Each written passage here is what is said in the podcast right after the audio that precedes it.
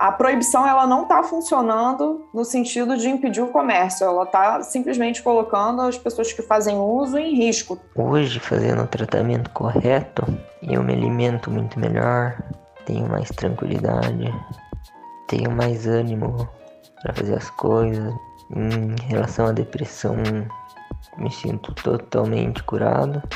Na medida em que a informação vai chegando a um número maior de pacientes e eles vão descobrindo que a, cannabis ela é efetiva para o tratamento né, da patologia que, que os acometem, começa a aumentar o número de pacientes que pedem a importação. E aí chegou um número tão grande, ficou uma demanda tão represada que a Anvisa foi obrigada a dar celeridade ao processo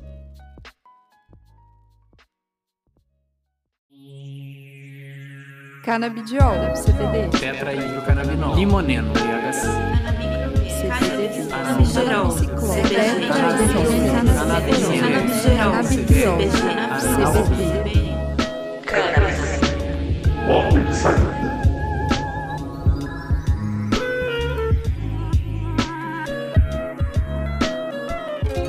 Olá, boas-vindas a você que nos ouve pelo Brasil e mundo afora. Eu sou a Giovana. Eu sou a Ana. E eu sou o Bruno.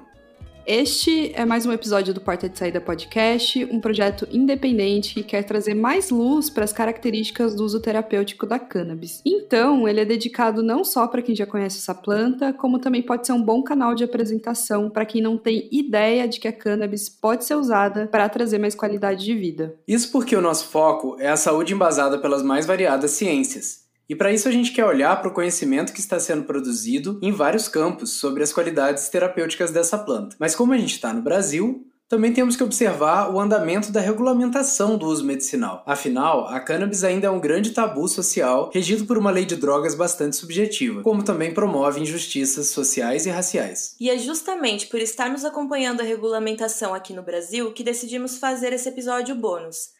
Ele tem como foco dar a continuidade ao episódio 8, aquele Uma semente a germinar, o direito à saúde e o marco legal da cannabis no Brasil. É porque a Anvisa publicou uma nova resolução e respondeu à demanda por novas aprovações, enquanto a gente estava editando o que seria o último episódio da temporada. Assim você vai entender melhor sobre o papel da Anvisa nisso tudo e descobrir que esse pode ser um caminho legal e seguro para utilizar a cannabis para fins terapêuticos. Então, antes de partirmos para a discussão, vou reforçar novamente que isso é um podcast independente. Por enquanto, a gente não recebe nenhum tipo de recurso financeiro. Mas você pode nos ajudar. Compartilhe esse episódio com quem você acha que pode ter interesse em saber mais sobre esse tema. Além disso, você pode ouvir nosso podcast pelo aplicativo Orelo, que nos retorna 3 centavos a cada play, sem você precisar pagar nada por isso. Agora, se você realmente gostar muito, lá no Orelo você também pode doar o valor que quiser para a gente poder continuar esse projeto. Aliás, muito obrigada para quem já apoia a gente e a boa notícia é que logo logo a segunda temporada vem aí. E como não seríamos nada sem nossos parceiros e parceiras de pauta e conteúdo, decidimos convidar uma jornalista especializada em cannabis para compor esse episódio, de modo a valorizar esse tipo de profissional que tem que estar antenado no que está acontecendo e contribuir com as discussões políticas e sociais em torno desse tema. Então, dou boas-vindas a Cristina Segato, agradeço desde já por ter topado fazer parte desse projeto e conta aí um pouquinho do seu envolvimento com esse universo. Oi, gente, obrigada pelo convite. Eu fico feliz demais em contribuir com o Porta de Saída. Eu sou jornalista e também eu faço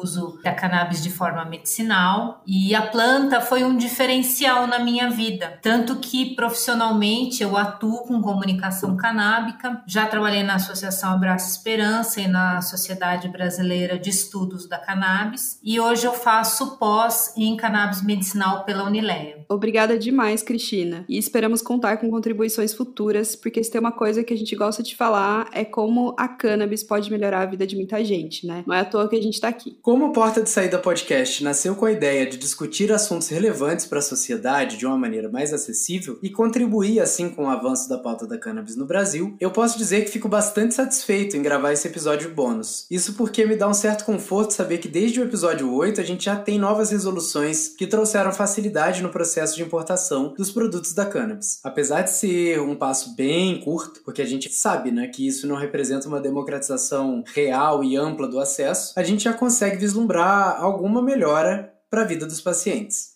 Então, sem mais delongas, a gente te dá as boas-vindas ao episódio bônus, ou episódio 9 do Porta de Saída. Para quem a saúde importa, demanda popular, diminui prazo para importação de produtos de cannabis.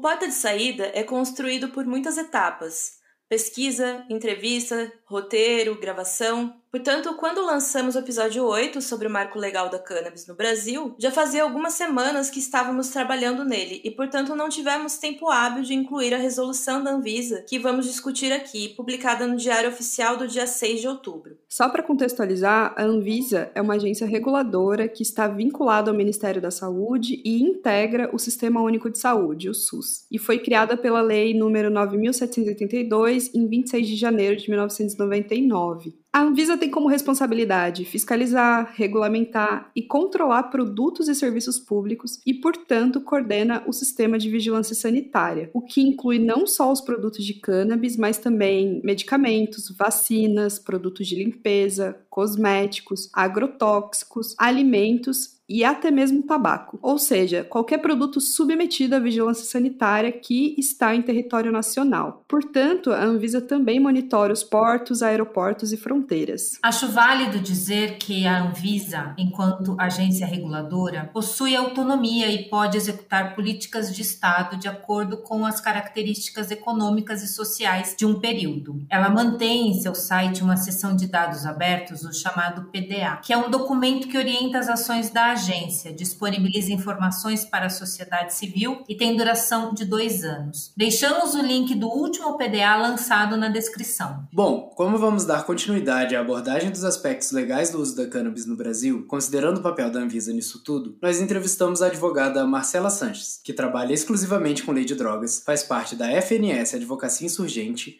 e da Rede Reforma, um coletivo de juristas que, citando como eles mesmos se definem, tem como foco a defesa de uma política antiproibicionista comprometida com a reforma da política de drogas, através da incidência social jurídica pro bono. Meu nome é Marcela Sanches, eu sou advogada criminalista, sou integrante da Rede Reforma e sou sócia da FNS, Figueiredo Nemery Sanches, Advocacia Insurgente, né? Então, eu trabalho exclusivamente com lei de drogas, já tem uns três ou quatro anos. O meu estágio que eu fiz no Ministério Público, justamente bem fora da bolha, como a gente estava falando, porque é o órgão acusatório, que é aquele órgão que manda normalmente prender. Então, lá eu vi que a, a mente das pessoas são, é, é, bem diferente ainda, as pessoas são muito conservadoras e vi um outro tipo de opinião muito distinta da nossa. Então, eu tive esse estágio no Ministério Público, também na área criminal, e agora eu trabalho exatamente no lado oposto, com as defesas criminais e as demandas sociais pelo uso medicinal da cannabis. Na reforma, eu trabalho junto com um coletivo de advogados advogados. Nós estamos em mais de 17 estados aí do Brasil. Nós compartilhamos informações sobre política de drogas de modo geral, sobre a cannabis, enfim, outras substâncias também. E a gente atua aí tentando avançar com as políticas públicas voltadas aí para a questão da lei de drogas, reformar a lei de drogas na nossa proposta, que haja algumas alterações e que a gente evolua, porque nós continuamos com uma lei muito restritiva. Nós temos aí o artigo 2 da lei de drogas, que faz a, a previsão da questão medicinal do cultivo das plantas para uso medicinal, para uso científico, ritualístico e religioso, e nós não temos ainda, depois de 14 anos, uma regulamentação nesse sentido. É uma lei limitada, ela tem a eficácia dela limitada, porque não houve uma norma complementar para garantir a eficácia desse artigo. Então, nós continuamos tendo só o artigo 28 da Lei de Drogas, que é o do usuário, quando o consumo é estritamente para o uso pessoal, seja ele uso adulto ou medicinal, acaba incidindo nesse artigo. Muitas pessoas acabam sendo processadas criminalmente em razão de ter um cultivo aí para o consumo pessoal. E o trabalho da defesa é justamente levar a informação de que aquela, aquele indivíduo é um paciente, que aquele cultivo tem finalidade medicinal para né, absolvê-lo e muitas vezes depois entrar com habeas corpus para pedir para ele cultivar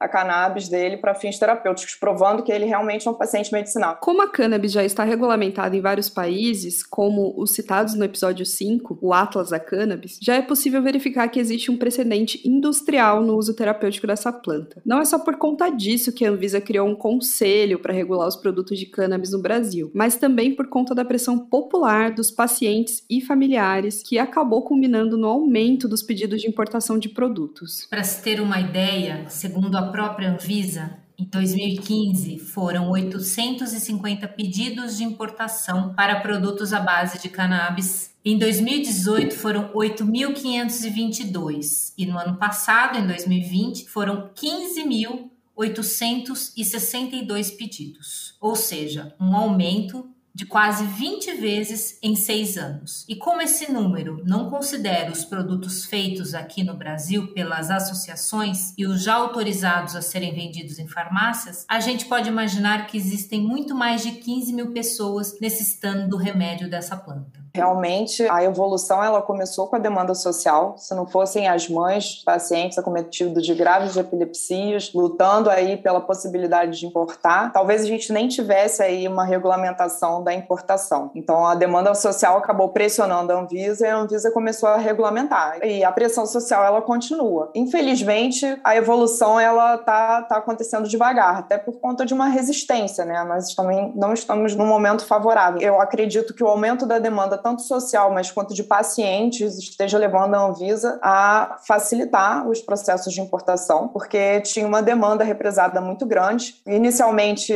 pacientes que faziam uso, eles eram cometidos de doenças muito graves, eram epilepsia, Parkinson, câncer, Alzheimer, e agora nós temos, nós descobrimos, né, no Brasil, digamos assim, agora os pacientes estão descobrindo que é possível usar a cannabis para ansiedade, para depressão, para estresse pós-traumático, para dor, né, que é uma questão que afeta milhares de cidadãos. Então, assim, na medida em que a informação vai chegando a um número maior de pacientes, eles vão descobrindo que a, cannabis ela é efetiva para o tratamento da patologia que os acometem, então começa a aumentar o número de pacientes que pedem a importação. E aí chegou um número tão grande, ficou uma demanda tão represada que a Anvisa foi obrigada a dar celeridade ao processo, cadastramento e análise dos pacientes, dos cadastros e dos pedidos. Então, eu acredito que seja aí aumento da demanda, o número, o volume de pacientes muito maior. Eu não acho que seja algo voluntário e espontâneo. Eu acho que a necessidade está fazendo com que eles deem mais celeridade para esses processos. Não é à toa que a gente tem um histórico bastante recente de flexibilização do uso, justamente por conta dessa demanda e dessa essa pressão popular. E pacientes, familiares e cuidadores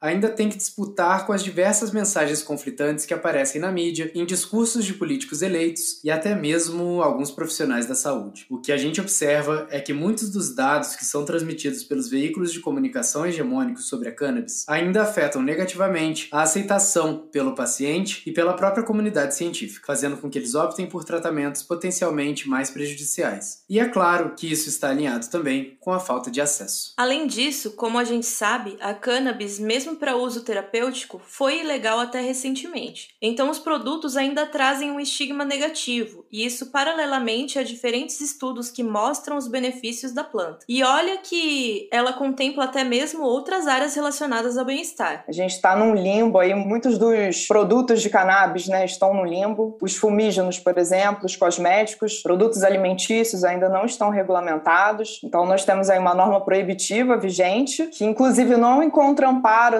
na, nas convenções internacionais. As convenções, elas excetuam o uso medicinal dessas substâncias. Convenção de 1961, por exemplo, ela no preâmbulo, ela fala que o uso medicinal dessas substâncias é indispensável, mas a gente continua encarcerando as pessoas em razão do cultivo ou da posse dessa substância. Então, nós temos aí algumas regulamentações, eu observo que houve uma grande evolução, porque até 2015, embora tenha essa previsão no artigo 2 da Lei de Drogas, né, do uso medicinal não tem essa complementação, até 2015 era completamente, absolutamente proibido. Em 2015 a gente começa uma flexibilização a partir das regulamentações. Então nós tivemos a número 3 de 2015, depois nós tivemos a número 17 de 2015, foram as primeiras resoluções que começaram realmente a regulamentar a questão medicinal do uso da cannabis. E a partir daí a gente evoluiu, porque inicialmente a resolução 17 de 2015, por exemplo, ela fala né, no CBD e outros canabinoides, mas ela ela proibia até então o THC. E aí a gente teve uma outra RDC em 2016, a 66, que na realidade foi resultado de uma ação, teve uma ação judicial que culminou na elaboração dessa RDC e aí o THC foi incluído. E aí depois nós tivemos em 2019 a RDC 327, que deu aí a, a possibilidade da comercialização em território nacional, da produção e comercialização em território nacional, que até então a gente só podia importar. E em 2020 nós tivemos a RDC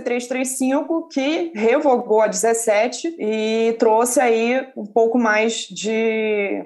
Na, realidade, ela é uma. Ela é a RDC 17 um pouco alterada, revogou, mas ela, a essência continua sendo a RDC 17. Ela não trouxe, não inovou. Nós continuamos assim com uma evolução muito tímida da regulamentação da cannabis, mas a gente está evoluindo. Eu penso que sim, em 2015 era absolutamente proibido e agora nós já temos aí a possibilidade de produzir e comercializar, a gente está evoluindo, ainda que em passos curtos. Segundo o artigo, o impacto das informações conflitantes sobre as atitudes dos consumidores em relação à cannabis, publicado em 2020, a mudança de ilícita para legal estimulou um debate considerável na sociedade sobre a legalização da cannabis e sua aceitação social, que levou os consumidores a formar crenças e opiniões sobre o problema. Mostra também que os brasileiros são mais conservadores sobre o uso de cannabis para fins médicos e recreativos do que a média global. De acordo com Data Senado de 2019, enquanto 87% dos brasileiros estão cientes de que a cannabis pode ser usada para fins terapêuticos e 75% apoiam sua legalização, esse suporte acaba variando por questões sociodemográficas, como religião, faixa etária e educação. Essas diferenças devem ser levadas em conta quando discutimos as atitudes dos consumidores em relação à cannabis terapêutica. De acordo com o artigo,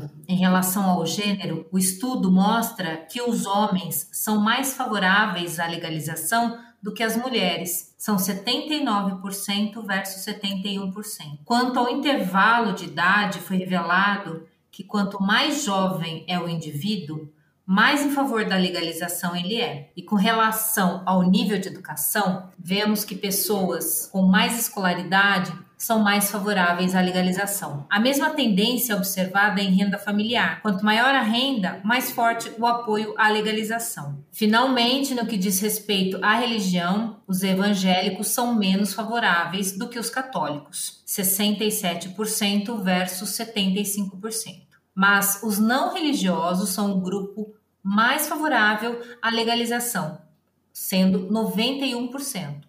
Esses dados nos mostram um abismo social e midiático da discussão, fruto de uma proibição não só em termos legislativos, mas também culturais. É importante levar em conta que o artigo não coloca no texto a definição de legalização, com a qual a equipe de pesquisa trabalhou. E isso é importante por dois motivos. O primeiro é que isso deixa a dúvida sobre a possibilidade de as pessoas entrevistadas estarem trabalhando com suas próprias interpretações do que significaria legalizar a cannabis para uso terapêutico. O segundo motivo tem a ver com isso.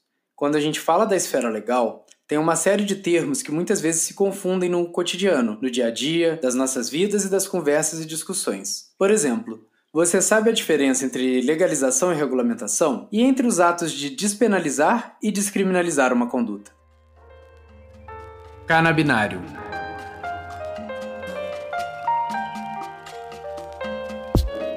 Como o episódio é bônus, nosso canabinário hoje está bem recheado. Vamos falar rapidinho das diferenças entre despenalização, descriminalização, legalização e regulamentação. Esses são quatro conceitos que podem se misturar um pouco, até pelo fato de poderem ser encarados como passos graduais de um processo. Quando falamos em despenalização, isso significa que não mais haveria uma pena prevista em lei para a adoção de uma determinada conduta criminosa, ou seja, ainda existe um tipo criminal para aquela conduta, mas a resposta do Estado à ocorrência do crime, em teoria, não envolveria uma aplicação de pena. Um pouco mais profundo que a despenalização é o processo de descriminalização, que consiste na eliminação do status de crime de uma determinada conduta. No caso da cannabis, a descriminalização de seu uso como terapia significa dizer que pacientes não podem ser tratados como criminosos e não estão sujeitos à autuação policial. A descriminalização também não significa legalização. Para que uma conduta anteriormente criminalizada esteja legalizada, é preciso que sejam criadas leis pelo Congresso Nacional que explicitamente a tornem legal. E esse passo pode ser seguido da regulamentação, que é quando o Estado define regras específicas a respeito daquela determinada conduta. Para cannabis, isso significa, por exemplo, a determinação de quantidades, de quais órgãos pessoas jurídicas e pessoas físicas poderiam cultivar ou possuir a planta, assim como a regulamentação do que poderá ser feito com essa planta. A regulamentação também pode discorrer sobre a circulação, a venda, a taxação e fiscalização dessa determinada conduta. E por fim, é importante frisar que a aplicação de qualquer um desses conceitos a cannabis para uso terapêutico não necessariamente significará uma mudança no que diz respeito a outros usos, como o industrial ou uso adulto, recreacional da planta.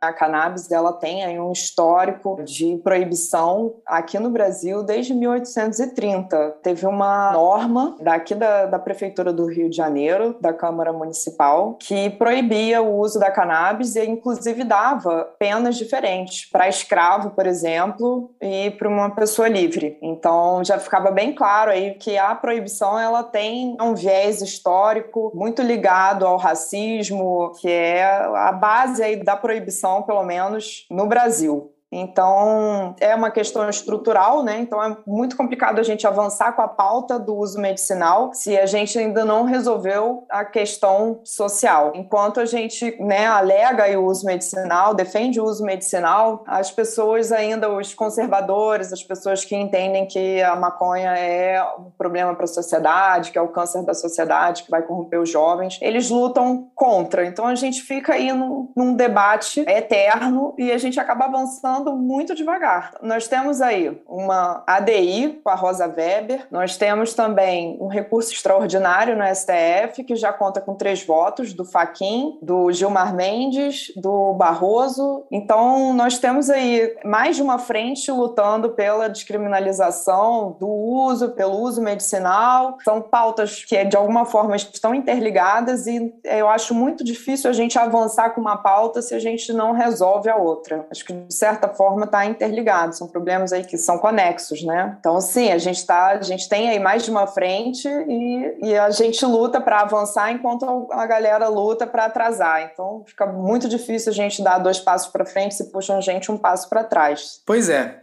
Discutimos bastante esse recurso extraordinário no episódio 8 do Porta de Saída, mas a Marcela explica que existem diferentes forças agindo para que a pauta não avance e explica também os problemas que isso acarreta. Então, a gente tem 11 ministros, nós temos somente três votos, e os três votos são favoráveis. O Gilmar Mendes, por exemplo, é favorável à, legalização de todas as drogas. Já o Faquinho Barroso, somente a cannabis. Então, por enquanto, nós estamos vencendo. Nós temos os, os três votos que existem são favoráveis. Mas, é, é assim como o PL 399, tem um, um, núcleo aí de pessoas lutando contra, né? um núcleo de indivíduos que se esforça para que essa pauta não avance, né? do mesmo jeito como tem muitas pessoas que se esforçam esforçaram para que a pauta da questão da homofobia não avançasse, enfim, do, do casamento gay. Então, a gente tem que lutar contra o preconceito. A questão da cannabis é semelhante em termos de resistência, que é ancorada no preconceito, em ideias ainda muito atrasadas. Então, quando a gente traz né, a questão da economia, quando a gente mostra a possibilidade de tributação, são alguns dos pontos que a gente conquista mais adeptos aí para nossa pauta. Então, realmente, a gente está dando o monopólio das drogas drogas para o tráfico, na medida em que a gente não regulamenta. As drogas continuam sendo vendidas. São produtos não regulamentados, mas eles estão sendo vendidos por aí. E a gente não está tributando, a gente não impede que esse comércio aconteça, a gente não impede que as pessoas façam uso. Infelizmente, a gente acaba permitindo que os cidadãos façam uso de algo que não tem o um mínimo de controle, de segurança. Infelizmente, muitos pacientes aí acabam recorrendo ao comércio ilegal e acabam comprando, adquirindo é, uma maconha de baixa qualidade, com inseto, mofada, que já está armazenada às vezes meses, anos. Então, é, realmente, a proibição ela não está funcionando no sentido de impedir o comércio, ela está simplesmente colocando as pessoas que fazem uso em risco. Em risco tanto o risco de vida, de se submeter a uma área perigosa que as pessoas desconhecem, quanto de consumir alguma coisa que não tem nenhum tipo de fiscalização sanitária. Mas agora, com essa nova resolução da Anvisa, a RDC 570, existe uma expectativa de que a agência reduza a espera de importação para até 5 dias úteis, sendo que antes ela chegava a 75 dias. Segundo a resolução, abre aspas, a aprovação do cadastro ocorrerá mediante análise simplificada no caso dos produtos derivados de cannabis, constantes em nota técnica emitida pela Gerência de Produtos Controlados da Anvisa e publicada no site da agência. Fecha aspas. Da mesma forma, está prevista a aprovação automática de 249 produtos de dezenas de marcas diferentes, como aponta a reportagem do portal Cannabis e Saúde. Segundo consta no texto, são marcas europeias, estadunidenses e até mesmo brasileiras que estão operando fora do país. E dos 249 produtos, apenas 5 deles possuem o THC, sendo que a quase totalidade são de óleos e extratos. Mas também inclui a lista alguns cremes, loções e um spray. A lista de produtos está disponível no link da reportagem, que deixamos na descrição do episódio. Também vamos deixar lá o link para dois artigos de revisão, importantes para se pensar essa questão das formulações permitidas pela Anvisa, suas aplicações e a importância de que a agência entenda que o potencial terapêutico da cannabis é muito mais do que apenas o trazido pelo canabidiol isolado. A primeira revisão chama-se, em uma tradução livre nossa, o Yin e o Yang da cannabis, uma revisão sistemática das evidências de exames de neuroimagem em humanos quanto aos efeitos do delta 9 THC e do CBD, e o título dela já é bastante explicativo do seu conteúdo. A segunda revisão é o verbete relacionado ao THC no site do projeto educativo e Biblioteca de Informação Médica StatsPro. Essa segunda revisão trata das indicações médicas para esse canabinoide que tanto causa controvérsia na compreensão pública da cannabis pelo seu potencial psicoativo, e coloca também em perspectiva a questão das prescrições off-label desse canabinoide, ou seja, aquelas prescrições que estão fora das condições previstas em bula, que oficialmente só indica nos Estados Unidos o THC para os efeitos da quimioterapia antitumoral e para a falta de apetite associada ao tratamento pela infecção do vírus HIV. Fica também evidente no texto a crítica à dificuldade enfrentada pela pesquisa com THC e com a cannabis como um todo nos Estados Unidos que ainda impõe restrições em nível federal à pesquisa científica com a planta. Mas trazendo de volta para a resolução da Anvisa, a Marcela comenta que. Agora a gente teve a, a RDC 570, né, de 2021, e aí ela trouxe alguns passos para dar mais celeridade à questão do cadastro. Então, tem uma, uma nota técnica, que é o número 37 de 2021. Nessa nota técnica, os produtos eles já estão listados, produtos que né, eles não têm é, controle de eficácia eficácia garantidos, mas eles já são importados há muito tempo, já, já tiveram certa análise. Então, agora, o que, a Anvisa fez? O parágrafo terceiro do artigo 1 da Resolução 570, ele fala que agora a aprovação do cadastro ocorrerá mediante análise simplificada. Então, os produtos que constam na nota técnica 37 de 2021, eles serão emitidos de forma automática, ou seja, não será necessário analisar paciente por paciente, cadastro por cadastro. Para dar celeridade, essa norma foi editada, vai ser bem mais rápido agora. Tem uma, uma, lista muito grande, inclusive, de produtos, e todos esses produtos que constam na nota técnica número 37, eles poderão ser importados sem precisar de uma análise individual de cada caso, de cada paciente. Essa resolução foi necessária porque houve uma explosão de pedidos de produtos derivados da cannabis para tratamento de saúde, como comentamos anteriormente. Então, em teoria, isso deve facilitar a vida dos pacientes, como o Caio, que utiliza cannabis para tratar depressão, ansiedade, falta de apetite, bipolaridade e dor. E disse acreditar que o cadastramento na Anvisa pode ser bastante difícil para algumas pessoas. Porta de Saída pergunta: Como a cannabis mudou a sua vida?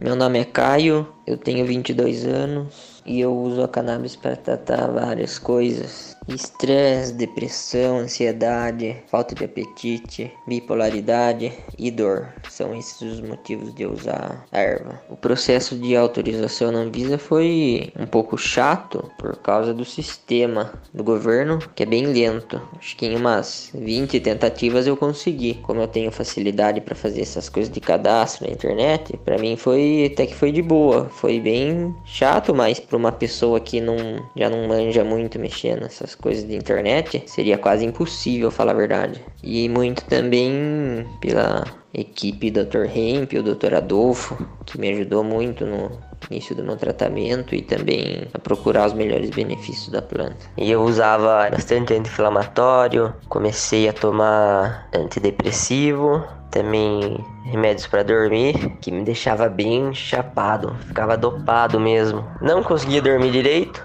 mesmo com um remédio, qualquer barulho acordava e ficava acordado a noite inteira. E usando a cannabis, eu agora hoje eu não uso mais nenhum medicamento, só os extratos mesmo, naturais. É muito difícil para mim comprar esses extratos também, porque é bem caro. Tem dias que eu tenho umas crises de ansiedade, aí eu tenho que tomar uma dose um pouco maior, isso aumenta muito os custos no final do mês. Eu uso óleo com 10% de canabidiol e 5% de THC. Hoje eu tenho acesso a esse óleo através de uma associação, a Ibracan. Hoje, fazendo o tratamento correto, eu me alimento muito melhor, tenho mais tranquilidade, tenho mais ânimo para fazer as coisas, mais vontade, minha mente é bem mais clara. Em relação à depressão, me sinto totalmente curado. E a ansiedade, quando eu tomo o medicamento corretamente, também é uma coisa que pode-se dizer que é quase que imperceptível em relação às dores também. Mas ainda isso me causa uma indignação pela falta de acessibilidade, pela dificuldade em você comprar ou plantar ou falar sobre isso. Isso é uma coisa que me desgasta muito. Eu gostaria de um acesso livre, acessível e que seja para todos, pois é apenas uma planta.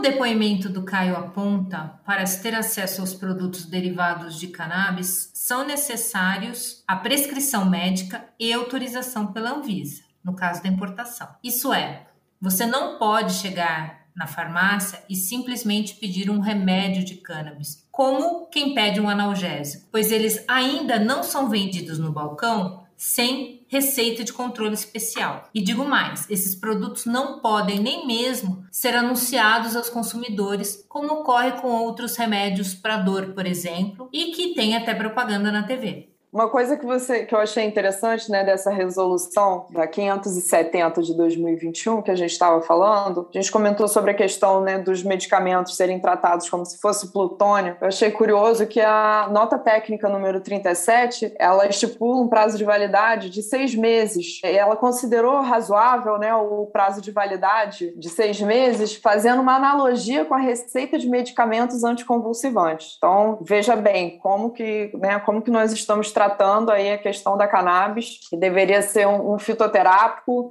que em outros países é vendido sem receita médica, que nós tratamos como se fosse um medicamento tarja preta. Eles, inclusive, recebem uma tarja preta, não é? Eles recebem uma tarja. A 327, ela obriga a colocar uma tarja, a dizer que o produto não tem eficácia, ela faz várias restrições ao rótulo, não pode botar pessoas fazendo uso, não pode dizer que é para saúde, são muitas restrições à rotulagem do produto produto e realmente é tratado como se fosse um medicamento tarja preta, um medicamento altamente arriscado e ainda precisa ter essa informação, né, que não tem é, validade, não tem eficácia garantida. Eu acho curioso isso, porque se o produto de cannabis que é industrializado, ele não tem segurança e eficácia garantida, os produtos, né, os remédios feitos de forma artesanal pelos pacientes em casa, muitas vezes eles têm segurança e eficácia mais garantida na medida em que eles podem levar para os laboratórios por exemplo, o Latox, ele faz análise do perfil da, né, da planta, a quantidade de canabinoides e tudo mais. Então, a gente tem uma possibilidade de avaliar o óleo caseiro, trazendo aí mais segurança e eficácia que o industrial. Então, é, é realmente é, é, curioso. E esse argumento, ele é usado muitas vezes pelo Ministério Público para se manifestar contra, para pedir pelo indeferimento dos habeas corpus. O fato do produto não ter, do remédio caseiro não ter segurança e eficácia avalizada pela Anvisa Anvisa, sendo que os, os produtos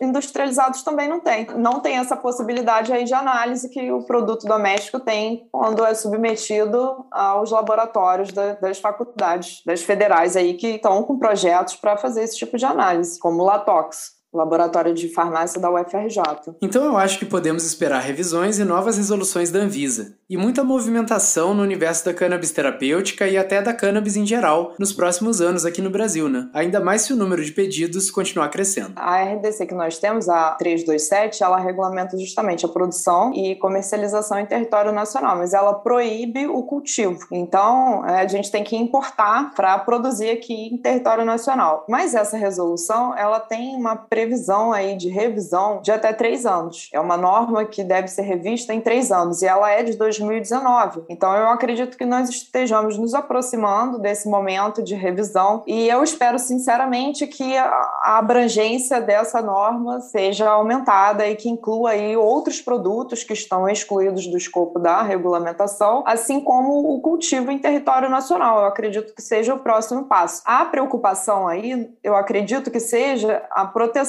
teoricamente, a proteção também do cultivo, né? Pelo que eu vi, as empresas que têm interesse em produzir os produtos de cannabis, elas precisam de um aporte, de um aporte muito grande para começar a produção. Essa regulamentação, ela tem uma série de exigências que é muito difícil que uma empresa que ela consiga se adequar a essas exigências, porque elas demandam um aporte financeiro muito grande. E outro ponto que eu acho assim também importante é a questão da cannabis, ela está concorrendo com outras substâncias aí que aliviam a dor, que teoricamente tratam também outras patologias que poderiam ser tratadas com a cannabis. Então, a cannabis ela está concorrendo sempre. Ela está em concorrência com alguns setores aí da indústria farmacêutica, ela está concorrendo com tecido, com a indústria têxtil, com a de combustível. Então, nós temos várias indústrias e vários interesses que conflitam com essa pauta da cannabis. Muitos interesses aí que acabam incidindo de forma muito intensa naqueles que regulamentam, naqueles que votam lá para aprovação do PL ou que tentam impedir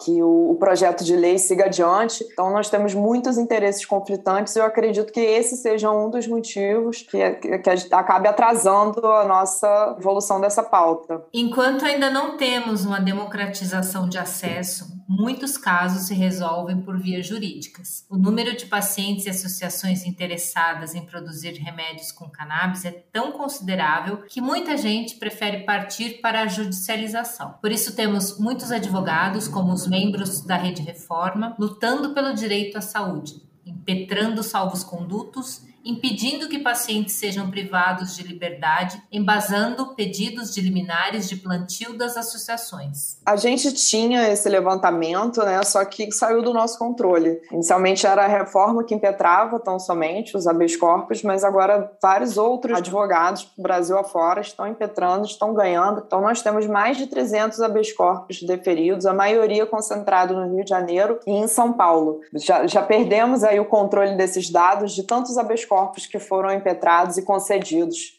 Brasil afora. E já que a gente está falando de mudança, não posso deixar de comentar que em outubro de 2021 também tivemos o lançamento da Frente Parlamentar em Defesa da Cannabis Medicinal e Cânhamo Industrial na Assembleia Legislativa do Estado de São Paulo, a Alesp, que busca viabilizar projetos com apoio médico e jurídico, mas também incluindo a sociedade civil e as associações de pacientes. A frente é coordenada pelo deputado Sérgio Vitor, do Partido Novo, e é composta por 17 membros, entre efetivos e apoiadores de partidos diversos como o MDB, o PSOL, o PSDB, PT, PSB, enfim. Durante os primeiros meses de 2022, a frente promoverá eventos para conversar com pessoas relacionadas a diferentes setores, tais como pacientes, médicos prescritores, startups, associações, o setor jurídico, entre outros. E eu quero adicionar uma notícia boa relacionada a esse assunto, Ana. Essa mesma frente parlamentar já conseguiu aprovar o pedido de urgência para a votação do PL 1180 de 2019, se for aprovado, esse projeto de lei pode promover a distribuição do canabidiol pelo SUS no estado de São Paulo. E não é só no estado de São Paulo que esses pequenos avanços começaram a acontecer, não. Também existem projetos de lei para implementar a distribuição do canabidiol no SUS em diversos estados brasileiros, como é o caso do Mato Grosso, onde isso já foi aprovado na Assembleia Legislativa. Estados como Santa Catarina e Paraná já estão se preparando para discutir essa pauta também, além de algumas cidades que foram pioneiras nessa discussão, como Goiânia e Búzios. Então eu vou contribuir com boas notícias. No mês de novembro de 2021, a Associação AME Medicinal do Recife recebeu autorização para realizar o plantio da cannabis, de modo a atender os 108 associados que utilizam os produtos derivados para o tratamento das dificuldades do autismo, epilepsia, mal de Parkinson, demência, dor crônica, fibromialgia e outras condições. E olha, posso dizer que isso só foi possível graças não só ao potencial da planta, mas também às movimentações populares. Profissionais de saúde e juristas que entenderam a importância do Marco Civil da cannabis no Brasil como direito à saúde. A Marcela Sanches, inclusive, comenta sobre a importância de se pressionar os conselhos, a União e outros órgãos reguladores como a Anvisa com certeza, restringir o uso medicinal da cannabis aos pacientes que estão em situação terminal ou que já fizeram uso de todos os outros medicamentos tradicionais disponíveis no mercado. É algo que limita, né, acaba restringindo aí as possibilidades do paciente, fere o direito de autodeterminação. O paciente ele deveria escolher qual a melhor terapia, a terapia mais adequada. E, de fato, o, acaba acontecendo que os pacientes fazem uso de opioides, de corticoides, de medicamentos muito mais fortes que causam dependência química, além de diversos efeitos colaterais. Infelizmente, a cannabis ela ainda é usada de forma compassiva. Nós temos aí também a resolução do Conselho Federal de Medicina 2113 de 2014, e essa resolução ela fala que o uso da cannabis é compassivo e também faz várias restrições. Na realidade, de acordo com essa resolução, os médicos aptos a prescrever os medicamentos, os produtos de cannabis são os neurologistas, os neurocirurgiões e os psiquiatras. Então, até o, os médicos autorizados a prescrever isso pelo Conselho Federal de Medicina são muito poucos. Nós temos aí 500 mil médicos no Brasil, meio milhão de médicos aproximadamente. Apenas uma parcela desses médicos tem possibilidade de, de fazer essa prescrição e de forma compassiva para esses pacientes que já tentaram todas as outras alternativas possíveis. É uma questão bastante controversa,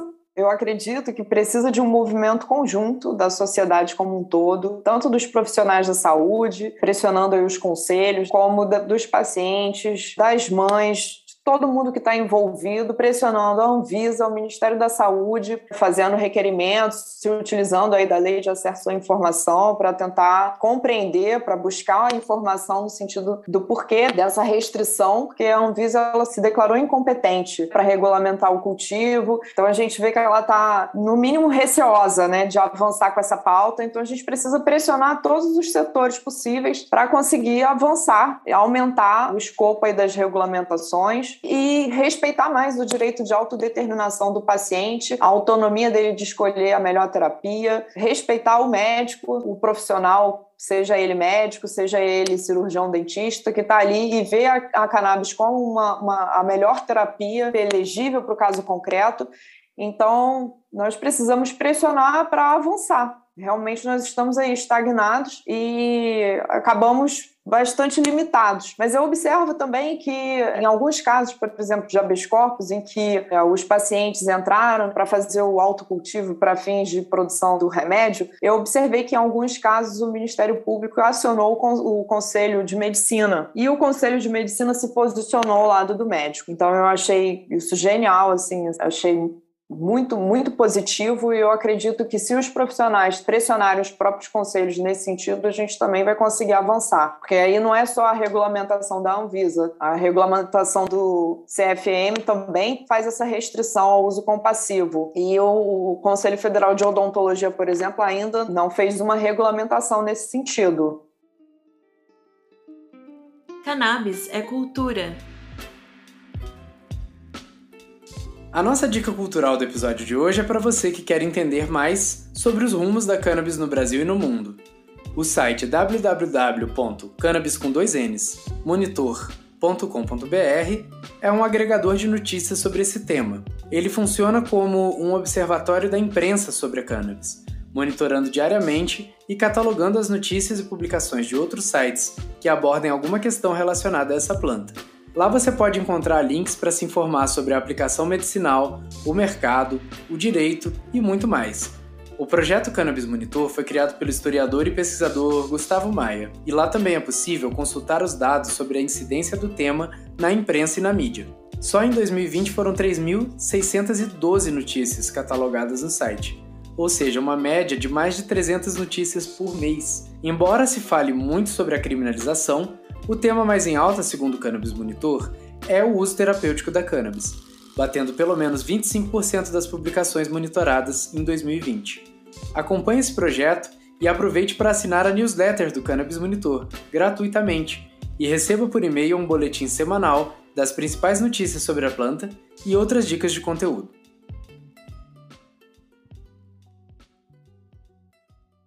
Já que não dá para fazer episódios bônus toda semana com todas as novidades do setor, recomendo demais seguir essas páginas como o Cannabis Monitor, para ver o que está acontecendo no mundo em relação ao uso terapêutico dessa planta tão benéfica. Esperamos que esse episódio tenha ilustrado o quanto motivações pessoais e coletivas de pacientes e seus familiares estão ajudando a transformar a maneira como vemos a cannabis e contribuindo junto a agências reguladoras e frentes parlamentares para que novos caminhos sejam traçados em termos sociais, ambientais, políticos e, é claro, medicinais. Não dá mais para ficar encarcerando pessoas e pacientes por conta de uma planta, né? Bom, eu espero que todos se mobilizem, né, no sentido de avançar com essa pauta, porque ela é importante para um número indeterminado de pessoas. São muitas pessoas que precisam, muitas pessoas que podem ser beneficiadas, muitas vidas que podem ser salvas. Então, eu espero, sim, sinceramente que a informação ela supere o preconceito e a gente consiga evoluir, se adequar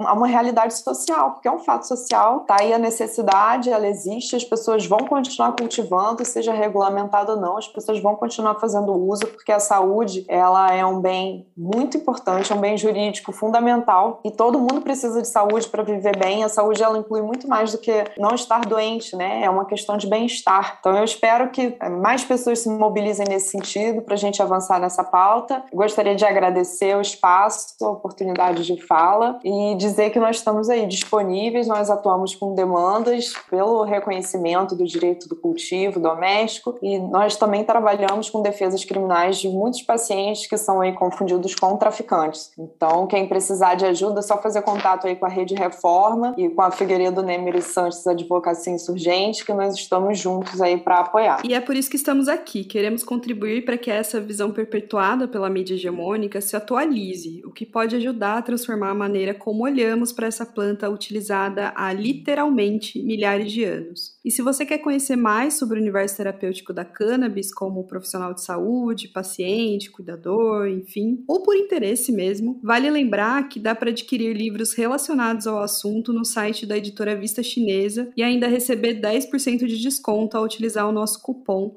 que é porta de saída em maiúsculo, sem acento e tudo junto. O link está na descrição. E também já é possível você atuar profissionalmente com consultoria em cannabis. O movimento Fibrocannabis está oferecendo o primeiro curso de formação em nutrição aplicada à terapia canabinoide. Atualmente no Brasil, são mais de 20 mil pacientes com autorização de importação de derivados da planta. A estimativa é que para 2022 esse número alcance 50 mil pacientes. Com isso, a busca por médicos prescritores vem aumentando progressivamente, e não tem sido diferente com a busca por nutricionistas, terapeutas, consultores e outros profissionais da saúde que saibam conduzir os pacientes no tratamento com a cannabis e até mesmo encaminhar ou conduzir essas pessoas através da terapia canabinoide. Esse curso é 100% digital e certificado com 20 horas de aula, além de possuir tradução e acessibilidade em Libras. Um excelente conteúdo para nutricionistas, nutrólogos, técnicos em nutrição, terapeutas, enfermeiros, técnicos em enfermagem, médicos, cuidadores e outros profissionais da área de saúde.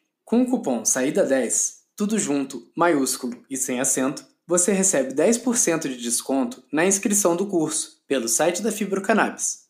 O link também está na nossa descrição. E lembre-se, se puder, prefira nos ouvir no aplicativo Orelo. Mas nosso podcast está em todos os agregadores: Spotify, Google Podcasts, Apple Podcasts, Cashbox, Deezer. Siga também o Porta de Saída nas redes sociais para entender ainda mais sobre esse contexto da cannabis no Brasil e como ser um paciente. Somos arroba Porta de Saída Underline no Instagram e no Twitter ou portadesaída.cast no Facebook. Para finalizar, agradecemos a jornalista Cristina Segato por somar com a gente nessa. Ai, gente, imagina, para mim foi um grande prazer e uma honra fazer parte desse trabalho, desse projeto no Porta de Saída. E, sinceramente, eu espero continuar participando desse projeto com vocês em breve. E agradecemos também à advogada Marcela Sanches pela entrevista e ao Caio pelo depoimento.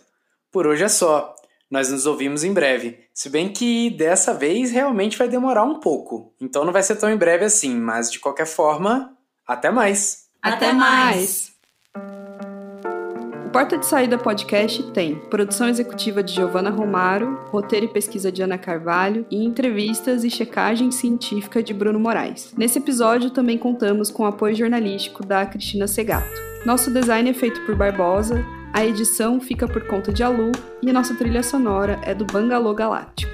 Contamos ainda com a assessoria técnica da doutora Carolina Nossetti, do doutor Leonardo Navarro e do doutor Rodrigo Mesquita. Um agradecimento especial aos nossos apoiadores. Federação das Associações de Cannabis Terapêutica, Gabriel Zenáculo, Movimento pela Regulamentação da Cannabis Medicinal e Rede Reforma. Ficou com alguma dúvida? Escreva para porta de saída podcast@gmail.com.